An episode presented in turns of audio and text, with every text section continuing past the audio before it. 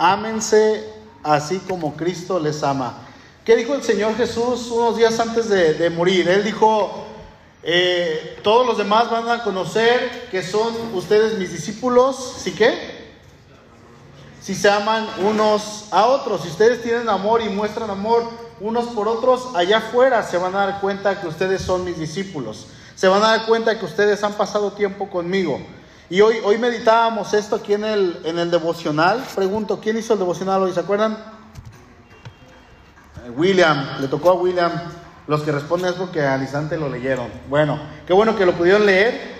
Eh, el tema a tratar el día de hoy, bueno, esta noche es, un tema muy importante dentro de la iglesia. El llamado que, que el apóstol Pablo está haciendo es principalmente un llamado hacia la práctica del amor. ¿Sí? el cristiano tiene que dar un testimonio claro y correcto delante de los hombres de cuál es la obra que Cristo ha hecho en su vida.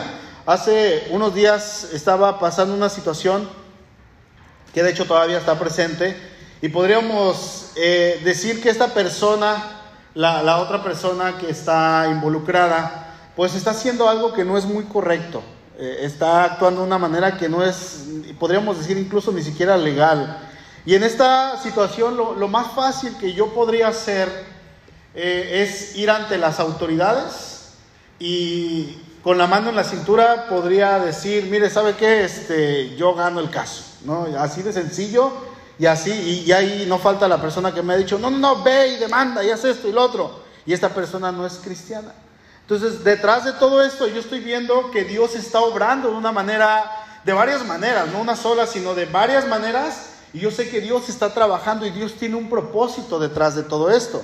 Ahora, si yo voy ante las autoridades y, demando a esta persona y digo que esto y que el otro, todo con, ahora sí que con argumentos, con testigos, con incluso con algunos papeles, la autoridad me va a decir, pues usted tiene la de ganar. Pero, ¿qué es lo que me dice la escritura? La escritura me dice que yo tengo que amar al prójimo. Y obviamente a veces confundimos, ¿no? El hecho de que es cristiano, eh, lo puedo hacer tonto. Si es cristiano, eh, mira, ya lo hicimos porque esos hombres o esas personas, esas mujeres siempre van a ceder. No, no, no tiene que ser así siempre, siempre y cuando sea lo correcto nuestro actuar. Podemos obviamente actuar incluso en estas situaciones ante lo legal, pero en esta ocasión yo veo que Dios está haciendo un propósito. Bueno, debemos de recordar que ante cualquier situación, que estemos pasando, lo primero que tenemos que preguntarnos es, ¿qué dice la Biblia al respecto? ¿Qué dice la Biblia en esta situación? Ahí en 1 Corintios 6, eh, léelo por favor fuerte del 1 al 6 y luego sigue Viviana, del 1 al 6 también, en la NBI. 1 Corintios 6, del 1 al 6. Fuerte, Arnet.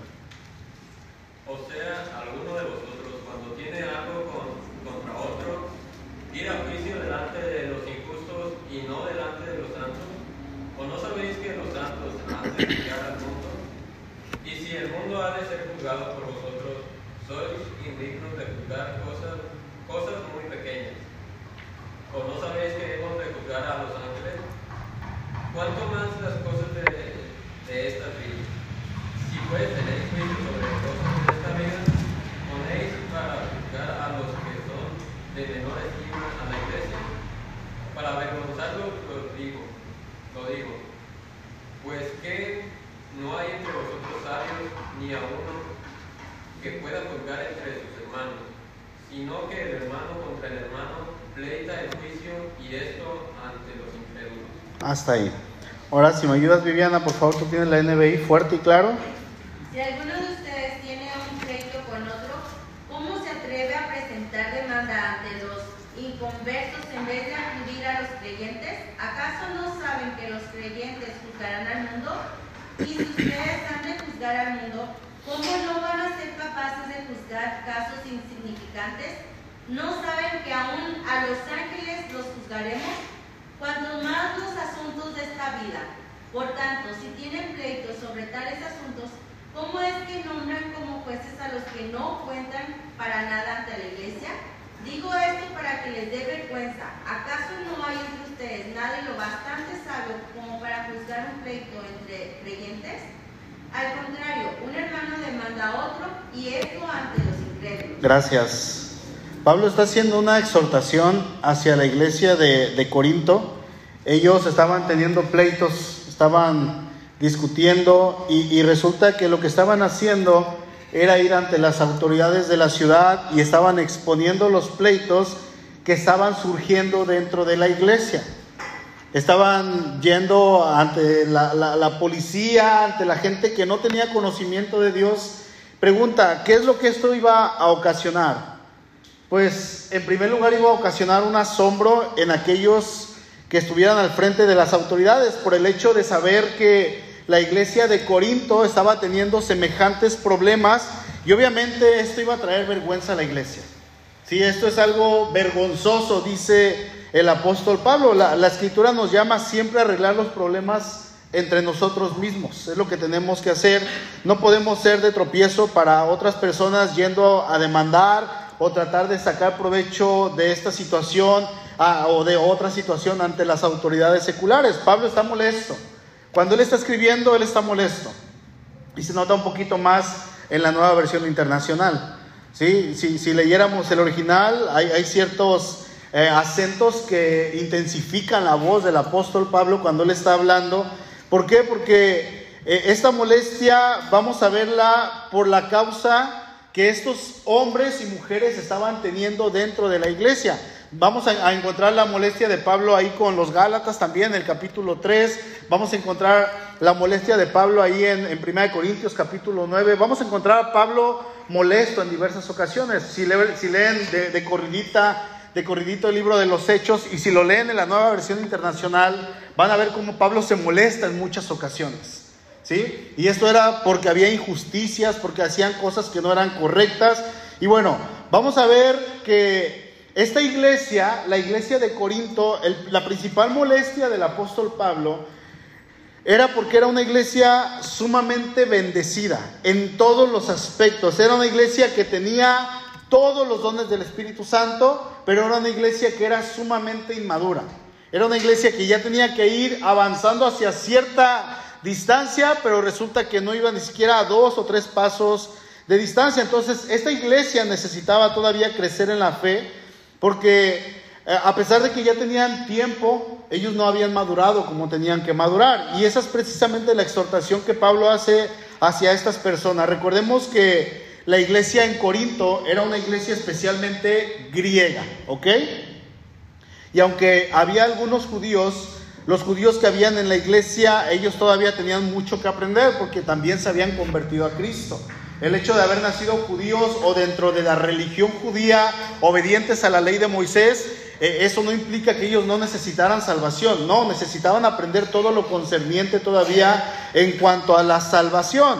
Así es que Pablo les dice, tienen mucho que aprender y Pablo, el problema que está tratando aquí en esta, en esta porción bíblica es especialmente con los griegos. Los judíos, ellos por lo regular, no solían acudir a los tribunales públicos. Eh, ellos, en cuanto a la ley de Moisés y basándose en la ley, ellos resolvían sus diferencias ante los ancianos o ante los sacerdotes en el pueblo. Los que tenían en el pueblo iban ante la sinagoga, presentaban sus casos. Entonces, todos los pleitos que tenían eran resueltos por los ancianos, por los líderes. ¿sí? Así es que ellos, de alguna manera, no iban ante las autoridades, porque de hecho la autoridad eran las autoridades religiosas. De hecho, la ley judía prohibía acudir ante un tribunal que no fuera judío. Era, era como una blasfemia en contra de la ley de Dios y, ellos decían, pero ¿por qué estás yendo ante otra, otra autoridad si aquí tenemos autoridades? No puedes estar yendo hacia otras partes. Pero entre los griegos, hermanos, era totalmente lo contrario. A ellos les encantaban los litigios, les fascinaban. Eh, los juicios para ellos eran espectáculos predilectos. Así es que el hecho de ir ante las autoridades era algo que ellos disfrutaban, era algo que ellos gozaban. Si, nosotros estudiásemos un poquito de los detalles de las leyes de Atenas, vamos a ver lo importante que eran los tribunales en la vida de estas personas. Y de hecho esta situación no era muy diferente entre los de Corinto. ¿Por qué? Porque eran griegos, los, atenienses eran griegos, los de Corinto eran griegos, entonces era más o menos lo mismo. Cuando había un desacuerdo en Atenas, lo primero que se intentaba era resolverlo mediante un árbitro en privado, ¿sí? entre dos personas. En tal caso, se dice que cada persona, cada parte escogía su árbitro y luego eh, este, se escogía un tercero que era imparcial y esa persona iba a estar ahí viendo y analizando la situación. Bueno, eh, eh, cuando resulta que no se podía resolver la cuestión así, sacudía a otro tribunal después de que se trataba de arreglar esto y este tribunal era llamado el Tribunal de los 40. ¿Sí? Los 40 presentaban el problema a un árbitro público, fíjense todo lo que se hacía, que era simplemente cualquier ateniense, no era una persona de rango, de autoridad, de gobierno, no, pero era una persona que fuera griega, que fuera ateniense y que tuviera mínimo 60 años. O sea, tenía que ser una persona sabia, una persona ya grande. Y esta persona tenía que eh, asumir esta responsabilidad, le gustara o no, él tenía que dar un veredicto ante las personas en cuanto a su juicio. Si ni aún así se cancelaba el caso y todavía seguía el pleito, se pasaba a un jurado. ¿Cuántos pasos vamos? Los árbitros, luego ante los 40, luego ante un anciano, con los 40 y luego se pasaba ante un jurado que, que constaba de 200 ciudadanos. Eh, eh, en algunos casos eh, se cobraban 50 mil pesetas y, obviamente pues estamos hablando de dinero de aquellos tiempos, pero eran juicios caros.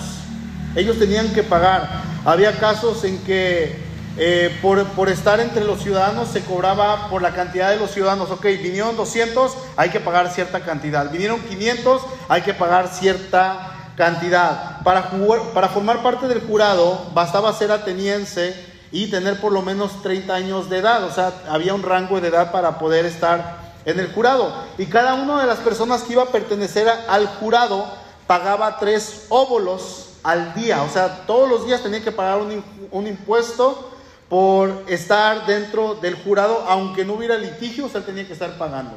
Era como una, ¿cómo se dice? Como una membresía. Y él tenía que estar pagando, ok, cuando se presente, cuando esté la situación, cuando haya la necesidad, yo soy parte de eso porque yo he estado pagando durante los últimos tres años. Y era algo que ellos estaban, por, por así decirlo, esperando. Los ciudadanos capacitados para actuar como miembros del jurado se reunían por la mañana y se le asignaban por suerte los casos. Ahí te va este para ti, este para ti y este para ti. Y está claro que en cualquier ciudad griega, cualquier ciudadano, fíjense, era una clase de abogado. Simplemente con que pagara, él era una clase de abogado y, y ahora sí que podía ir y presentarse ante los juicios. Bueno, los griegos eran famosos por su amor a los tribunales. Ellos les encantaban los tribunales. Ahora, todo esto era parte de la cultura. Ellos amaban hacer esto, les encantaba el alboroto, les encantaba estar ahí de aquí para allá, de allá para acá todo el tiempo. Juicio, y ahí van todos al juicio. Pues no había televisión, no había teléfono, y era en lo que se entretenían, ¿no? Entonces, eh, cuando pasaba todo esto, ellos ahí estaban al, al instante, y esto era parte de su vida diaria, era parte de su cultura y cuando Corinto, la ciudad de Corinto, algunos de los ciudadanos se comienzan a convertir a Cristo, empiezan a conocer a Cristo, no es extraño entonces que estas personas lleven todo esto dentro de la iglesia y lo quieran meter y decir, es que así se hace allá afuera. ¿Sí? Es que así lo hacemos allá afuera. Lo hemos hecho durante todos estos años. Lo han hecho mis generaciones pasadas, las antepasadas y mi tatara, tatara, tatarabuelo lo ya lo había hecho. Entonces era algo que tenían, por así decirlo, en la sangre. Su trasfondo era estar en pleito y estar demandando y estar peleando ante los juicios, ante los jurados, ante los jueces, y era algo que ellos les encantaban. Entonces Pablo les dice, esto no es así. Esto no debe de funcionar así. Pablo estaba escandalizado, Pablo estaba molesto por esta situación. El trasfondo judío de Pablo le predisponía en contra de estas prácticas porque él sabía, siendo judío, que él no tenía que ir a, ningún, eh, ¿cómo se dice? Eh, jurado que no fuera judío. Entonces, cuando él se convierte a Cristo, esto aún más se arraiga en el caso de Pablo. ¿Cómo pueden, dice Pablo, los que no conocen la justicia de Dios, él se estaba preguntando, vivir la paradoja de buscar la justicia en los tribunales de los injustos? ¿Cómo pueden hacer esto? Y él tenía en su mente la era que estaba por venir. ¿Cuál era el mensaje de Pablo? ¿Se acuerdan? Era como el del Señor Jesús. Él quería que todos se arrepintieran, él quería regar el Evangelio por todos lados, ¿para qué?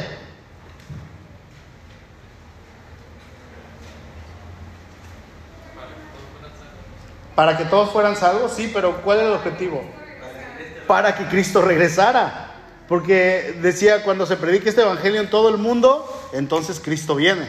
Entonces Pablo quería que viniera el Señor y Pablo dice, yo desde aquí hasta allá todo lo he llenado del Evangelio de Cristo. Todas partes. Y la otra vez estudiábamos en el libro de los Hechos que Pablo le habló a miles de personas, convirtió a miles de personas a Cristo. Él no dejaba de hablar de Cristo. Entonces, él en su mente tenía esa edad de oro que estaba por venir. El Mesías era el que habría de venir, era el que habría de juzgar a las naciones y los santos eran parte de ese jurado. ¿Sí? Y resultaba que los santos estaban en problemas legales, pero así no era la cosa, ¿no? Y ahora, ya, ya lo vimos, pero vamos a, a repasarlo rápidamente. Acompáñenme a Mateo capítulo 18, por favor. No me pierdan Corintios. Mateo 18, 15.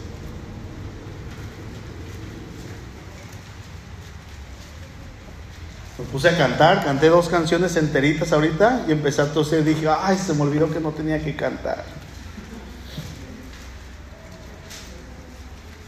Tuviera como ocho minutos más de voz bien. Le restó ocho minutos. Pero a ver. Dice el 15, por tanto, si tu hermano peca contra ti, ve y repréndele estando tú y él solos. Si te oyere, ¿qué? Has ganado a tu hermano. Si hay algún problema, algún malentendido o cualquier cosa que pase, hermanos, el Señor Jesús nos da las pautas de lo que tenemos que hacer. Y es que lamentablemente no debería ser así. Ahorita Pablo lo va a decir ahí en Corintios. No debería ser así, pero los problemas siempre van a surgir por X o Y, algo va a pasar. Siempre va a pasar. Lamentablemente hay hermanos que se ofenden porque eh, el pastor no le saludó, porque el hermanito no le saludó, y eso para una persona puede ser piedra de tropiezo. Hay quienes, si les llega a pasar eso y no lo saludan, ah, pues a mí que no me saludó, pues ah, estar ocupado, ¿no? No, no le afecta en lo más mínimo, pero hay quienes sí les afecta realmente. Ahora, en este caso, por ejemplo, vamos a, a suponer que una persona no saludó a otra, la persona afectada u ofendida no puede venir directamente con el pastor y decirle, ¿sabe qué, pastor? Júntame a la iglesia entera, toda la iglesia, porque quiero exponer a este desgraciado que no me saludó. ¿Se imaginan? A la primera. No, no, no es así. El Señor dice, ve y reprende, habla con él, estando tú y él. ¿Cuántos más? Solos. Solamente dos, ambos dos, no sé quién dijo por ahí. Ah, bueno, ambos dos, ok. Hablas entonces con él, hablas con ella, se supone que se tendría que arreglar la situación. ¿Sabes qué, hermano? Te va a decir el otro, pues no me fijé. Iba pensando en otras cosas, no le saludé, andaba distraído, no me di cuenta, perdóname. Y dice el Señor, has ganado a tu hermano. Se arregla la cosa. Verso 16. Mas si no te oyere, toma aún contigo a uno o dos, para que en boca de dos o tres testigos conste toda palabra. Si no te oyere, vas con otros hermanos de aquí de Divino Salvador y platicas la situación. ¿Sabes qué? Alguien tiene una voz, perdón.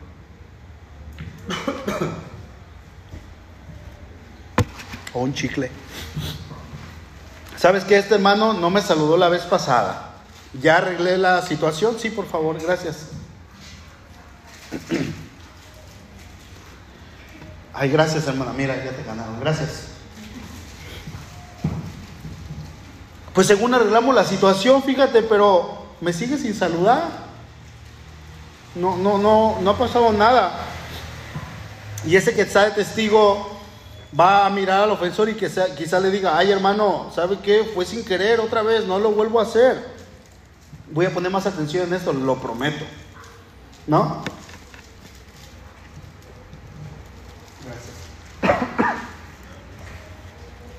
Voy a poner más atención, lo prometo, ya se arregla, pero si se sigue igual, entonces hay que llevar la situación a un grupo más grande y esta es la iglesia, dice el 17.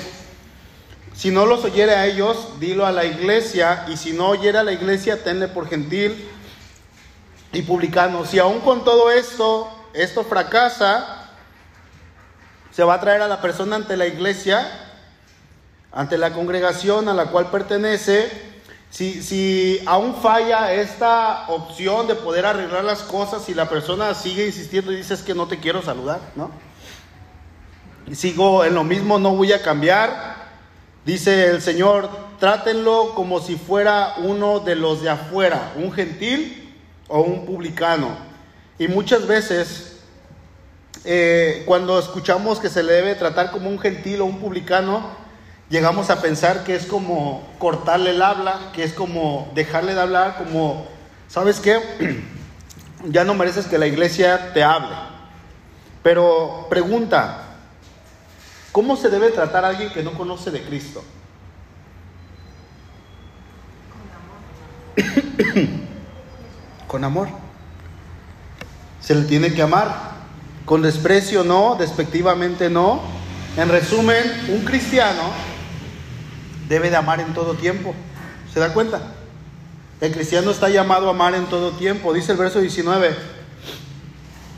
Otra vez digo que si dos de ustedes se pusieran de acuerdo en la tierra, Acerca de cualquier cosa que pidieren les será hecho por mi Padre que está en los cielos, porque donde están dos o tres congregados en mi nombre, ahí estoy yo en medio de ellos. Fíjense hermano, cada vez que hay un pleito entre hermanos, cada vez que se tiene que, que solucionar una situación de cualquier tipo, matrimonial, de trabajo, entre hermanos, entre amigos, cuando oro al principio cito estos dos versículos porque el Señor está hablando de, arreglar una situación, está hablando de, arreglar las cosas.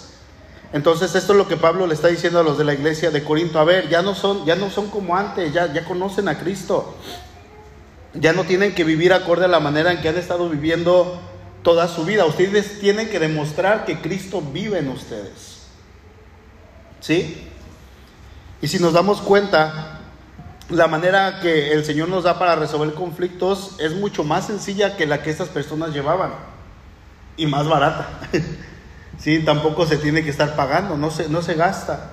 Simplemente hablar, simplemente seguir y tratar de arreglar las cosas a la manera en que Cristo estableció. No con muchas personas, no, con, no yendo con los 40, luego con un anciano, luego con 200 personas, estando abonando para poder ser partícipe del juicio. No, es más sencillo así. Vamos a Corintios rápidamente, por favor.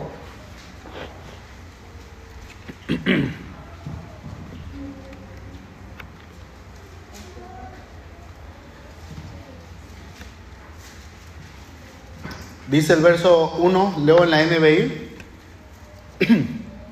si alguno de ustedes tiene pleito con otro, ¿cómo se atreve a presentar demanda, demanda ante los inconversos en vez, de, en vez de acudir a los creyentes? Verso 4. Por tanto, si tienen pleitos sobre tales asuntos, ¿cómo es que nombran a jueces como jueces a los que no cuentan para nada ante la iglesia? Ahora, como pueblo de Dios, la palabra nos dice que somos una familia, una gran familia en Cristo. Y sabemos que cuando hay un asunto familiar, un pleito entre familia, si, el hermano Eduardo y la hermana Ángeles se pelean, novia no va a venir a decir, se pelearon mis papás, ¿verdad que no? Eso se queda en casa siempre se va a quedar en casa. ¿Por qué? Porque es algo entre familia, se queda en la casa y ahí, ahí se arregla, ¿no?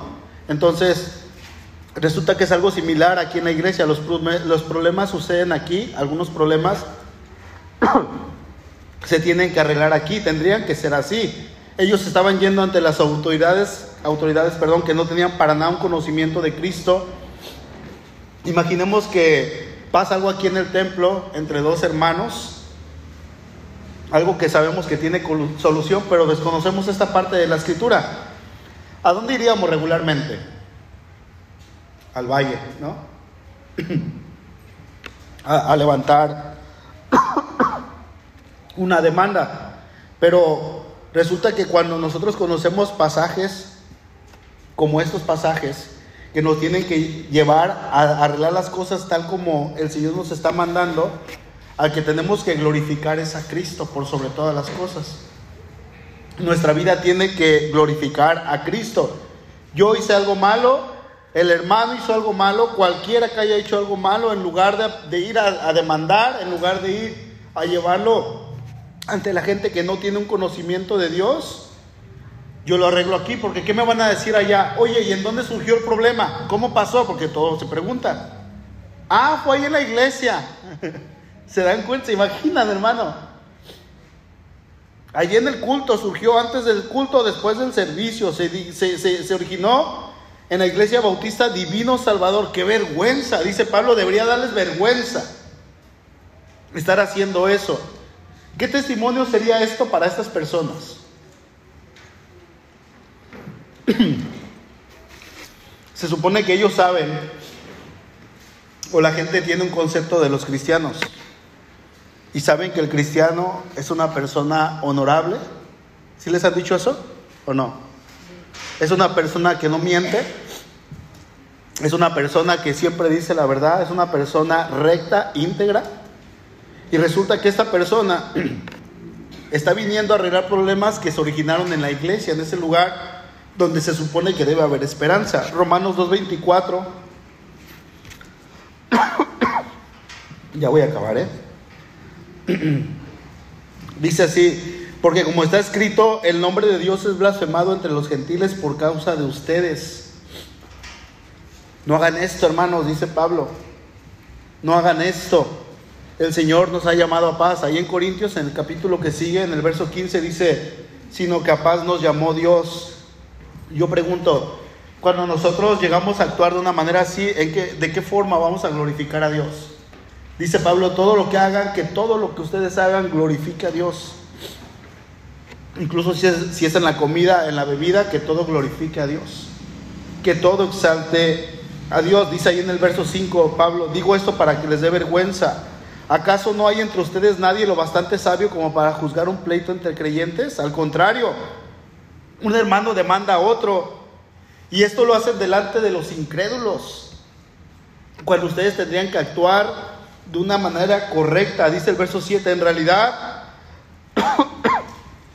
ya es una falta, una, fa- una grave falla solo el hecho de que haya pleito entre ustedes. Dice Pablo ahí en el 7, en realidad lo, lo- lo ideal sería que no hubiera problemas. Porque son qué? Cristianos. Son hijos de Dios. Pero ok, los hay. Que tienen que estar yendo con, con las personas que no conocen de Cristo y exponer un pésimo testimonio. ¿Por qué hacen eso? Dice Pablo. Y aquí Pablo está muy molesto, dice el verso 7, sigue diciendo, ¿no sería mejor soportar la injusticia? ¿No sería mejor dejar que los defrauden?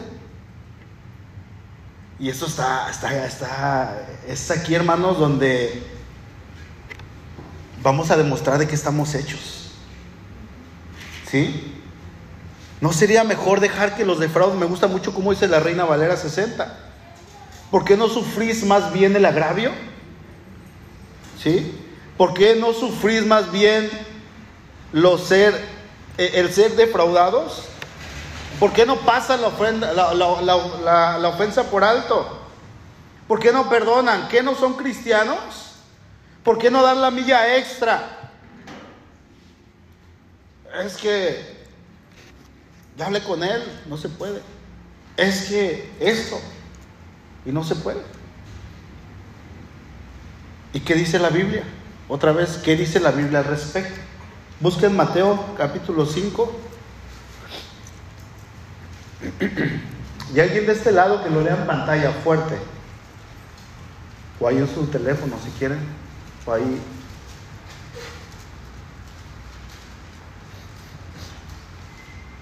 Cinco, 538, por favor. Vamos a leer hasta el 45.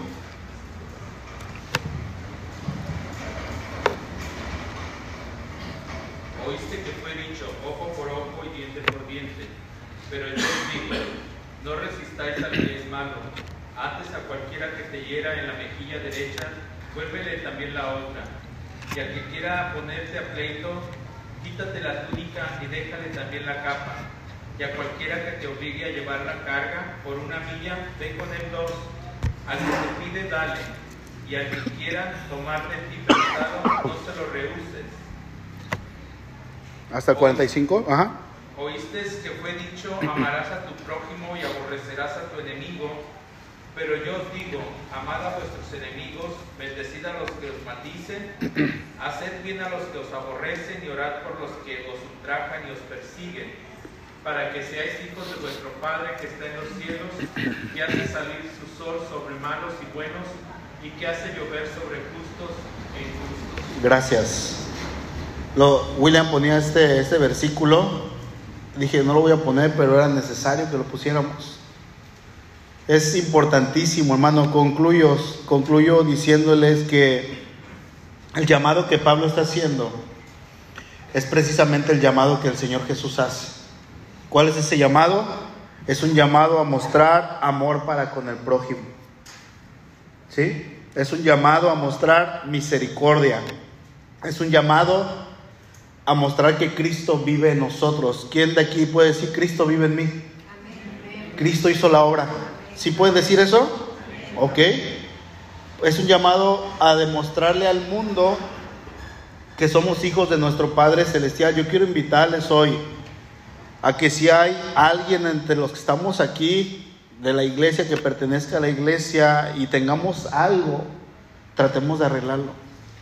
Tratemos de hablarlo. ¿Por qué? Porque estamos dando un, pés- un pésimo testimonio ante la gente, ante las personas, ante la misma iglesia.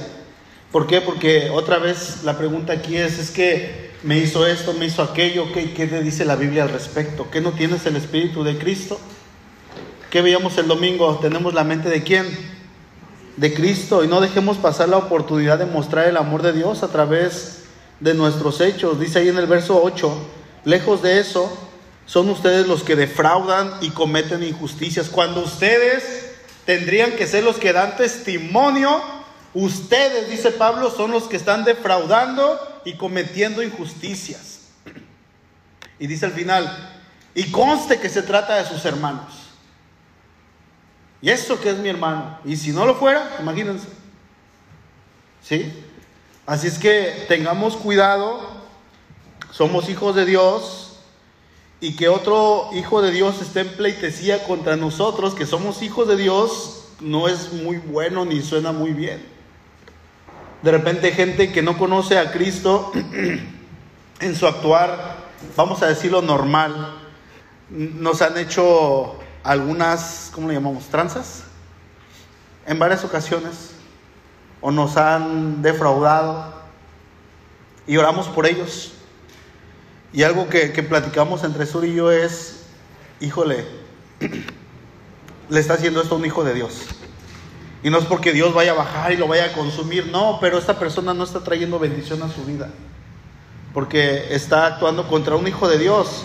Si alguien actúa contra mi hija, ¿qué va a pasar? Yo me voy a molestar, ¿no? Contra esa persona, muy probablemente. Los que tenemos hijos sabemos eso. Entonces, si alguien actúa contra un hijo de Dios, nosotros lo que hacemos es entregárselo al Señor. Nunca hemos hecho una oración imprecatoria. Señor, fúndelo. Señor, consúmelo, que se accidente. O como esta persona que les decía el domingo, lo bueno es que te vas a ir al infierno cuando te mueras. No. No condenamos, no, no, no, Señor, por favor, que te conozca. Que te conozca. Una persona nos, que, ya les hemos contado el testimonio, nos, nos robó. Y luego Suri se le ocurrió perder un, un ¿qué perdiste? ¿Un arete? En la carretera de la Coca-Cola que está aquí por, an- antes, sí, la que está pasando la gasolinera antes de la gas. En esa carretera perdió un, un arete. Imagínense encontrar un arete en toda esa carretera. Y nos regresamos a buscarlo. Y a la hora de estar buscando el arete, lo encontré. Gracias, un arete de oro. Por, eso se lo regalaron y ahí estaba buscándolo. ¿No? Entonces resulta que en ese camino, a esa hora, no pasaron como en dos horas que estuvimos buscando el arete, una hora, no pasaron más que como cinco carros. Pasa una persona y se detiene y se regresa. Y era esa persona que nos había robado. Y dice, vengo mal, muy mal. Y le dijimos, vamos a orar por ti. ¿Quieres recibir a Cristo en tu corazón? Sí. Recibió a Cristo en su corazón, llorando, con lágrimas. Entonces entendemos, imagínense que yo voy y lo demando y, con todo, con la mano en la cintura, le gano y todo y, le quito sus pertenencias. ¿Qué testimonio le voy a dar? Se lo entregamos al Señor, le dijimos, Señor, es todo tuyo. Y, y cuando vamos para allá, el aretito fue un pretexto, así algo que el Señor usó, porque dijo, a esta hora esta persona va a pasar por ahí. Y viene mal, viene afligido, viene con el corazón destrozado. Y le van a hablar de, mí. Y nosotros, bueno, está bien. Y ahí fuimos. ¿Y casualidad? Por supuesto que no. Entonces le hablamos de Cristo y lo abracé. Y él dijo, es que yo no tengo ni cómo mirarte a los ojos. Le dije, no te preocupes. Vente, hermano, le dije. ¿No? Entonces yo sé que el Señor va a hacer la obra en él. Pero dice Pablo, ustedes defraudan y cometen injusticias y conste que se trata de sus hermanos. ¿Qué es lo que estamos haciendo? Analicemos nuestro corazón. A lo mejor no hay nada que tengamos. A lo mejor estamos bien delante de Dios. Bueno, esto nos sirve para irlo aprendiendo, irlo guardando en nuestro corazón. Pero si estamos mal contra otro hijo de Dios, ¿cómo le vas a decir a Dios, Señor, le hizo algo mal a tu hijo y aquel es tu hermano también y es hijo de Dios? Como que no pega, como que no. Ora por él, bendícelo, pero si puedes, habla con él. Es lo que la escritura nos llama a hacer. Amén. Y esto nos puede pasar ahorita, a lo mejor lo estamos viviendo, nos va a pasar en dos años, o en cinco, o en diez años. Ok, ya tenemos las herramientas de lo que dice la escritura para esto. Amén. Vamos a orar.